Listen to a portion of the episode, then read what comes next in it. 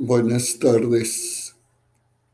¿Qué se necesita para que podamos entender lo complicado de la situación que estamos pasando a nivel local, a nivel nacional, a nivel internacional? La pandemia, muchos dicen que no existe, muchos dicen que es una teoría de conspiración, pero mi pregunta es, si tú estás en ese grupo, debes de ir a los hospitales a ayudar a la atención de las personas que están contagiadas. ¿Por qué? Porque tú no crees que exista y hay personas que están en la primera línea de batalla perdiendo la vida por aquello que tú no crees. Y si tú no crees, obvio, no te va a afectar porque no existe. ¿Qué te falta para ir a los hospitales o para ir a esos lugares donde están atendiendo a pacientes con COVID para brindar un apoyo? Respalda con hechos lo que dices con palabras. Si dices que es una teoría de conspiración y no existe, te reto a que vayas a los hospitales COVID y te ofrezcas como voluntario aunque no seas médico, aunque no seas enfermero, pero pues como personal de limpieza del área COVID, para ver si realmente sostienes, como lo haces de palabra, de que el COVID no existe. O más fácil, atender a una persona que tiene COVID y que está en casa para ver y que compruebes lo que tú afirmas que no existe el COVID, que es una teoría de conspiración, que es una teoría para manejarnos genéticamente. Obvio, no puedes manipular la genética con tecnología insertada. Necesitas insertar un chip.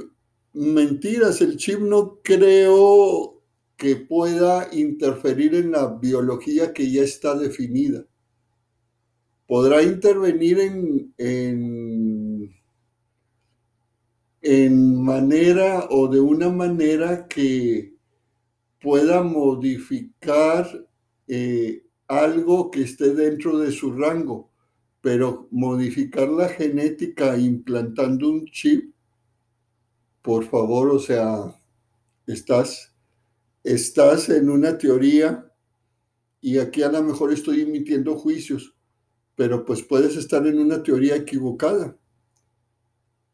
Yo lo único que sí te pediría es, si tú no crees y por eso andas en la calle sin tapabocas y por eso andas en la calle de paseo, de convivencia, haces fiestas y todo, pues yo te invitaría a que me lo demuestres yendo a hospitales COVID o yendo a las casas donde hay pacientes COVID, los cuides y después de 15 días hablamos a ver si hubo o no hubo. Obvio, vas a estar sin tapabocas, sin equipo de protección, porque tú dices que no existe, entonces ¿para qué los necesitas?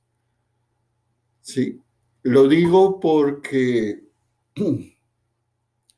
Ya perdí a un cuñado por COVID. He perdido amigos sacerdotes por COVID. Tengo amistades allegadas hospitalizadas por COVID.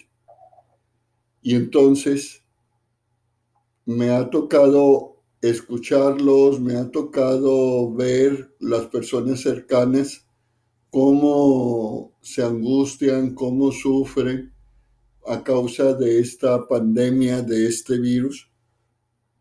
Y no es un sentimiento, no es un sufrir inventado, es un sufrir que realmente les, les mueve y les cambia la vida. Yo lo único que te invito es a eso, a que si realmente tú afirmas y confirmas de que son teorías de conspiración, de que nos están plantando un, un chip o simplemente de que estás compartiendo información que no está comprobada que sea verdad o que sea falsa, pues te invito a que lo compruebes con testimonio, con grabaciones, pero no por un día que vayas, sino que vayas y te quedes mínimo 15 días. Y si no te contagias estando sin protección, sin trajes de protección, sin, sin cubrebocas, sin careta, sin guantes, y aún así no te contagias y no estás vacunado, entonces sí te creeré que pudiera ser una teoría de conspiración. Pero mientras no me lo demuestres con esos hechos, no te puedo creer. Por favor, cuídate, cuida a los tuyos, no dejes que se pongan en riesgo, no dejes que se pongan en situaciones complicadas. Es duro pasar por un contagio y más por un COVID. Es duro. Y ya te invitaría a que no tanto a que cambies tu manera de pensar, pero por respeto a los demás, uses un cubrebocas. Un cubrebocas no es una mordaza, no te vayas con la idea de los políticos manipuladores. ¿sí? Un cubrebocas es cubre, cubrir la boca, no amordazar, no cerrar bocas. Que te quede claro, un cubrebocas es cubrir, es protección, no es una mordaza, no es un silenciar bocas. Y aún y cuando la boca pudiera estar silenciada, tienes computadora, tienes internet, por ahí puedes escribir todas tus protestas.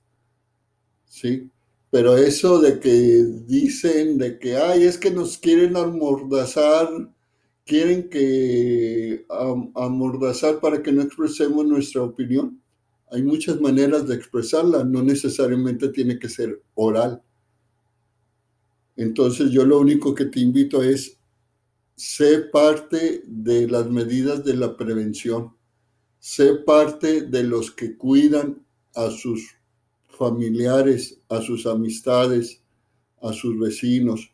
Sé parte de aquellos que están tomando medidas porque se aman a sí mismos y porque aman a los suyos y porque aman la vida y por eso se protegen para proteger todo su entorno. Déjate ya de esas ideas y si te mantienes la invitación está hecha. Ofrécete como personal de limpieza en las áreas de COVID, en los hospitales.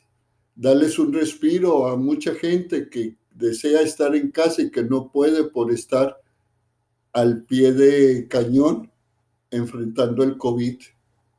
No seas de, que los, de los que los atacan. No seas de los que los discriminan sea al contrario un elemento que los apoye, que los, que los motive y que, y que les haga llegar un abrazo en la distancia. Decir que les mandas un abrazo es fácil porque son palabras, pero abrázalos de alma a alma. ¿Y cómo se puede hacer esto? Enviándoles buenas vibras, diciéndoles palabras que los motiven, diciéndoles que estás rezando por ellos desde tu creencia religiosa, ¿sí? que estás pidiendo por ellos al Dios o al ser divino en el que crees para que las cosas mejoren y, y no, y no queden en la batalla perdiendo. Es decir, que se mantengan vivos y que se mantengan listos a seguir, a seguir luchando. Esa es mi invitación de hoy.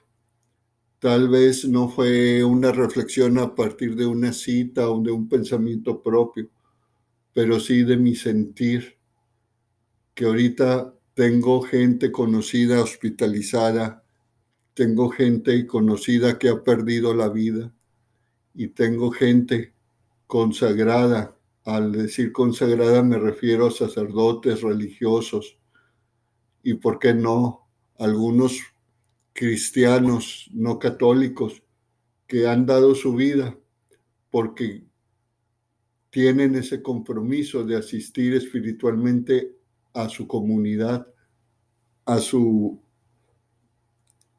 a sus fieles.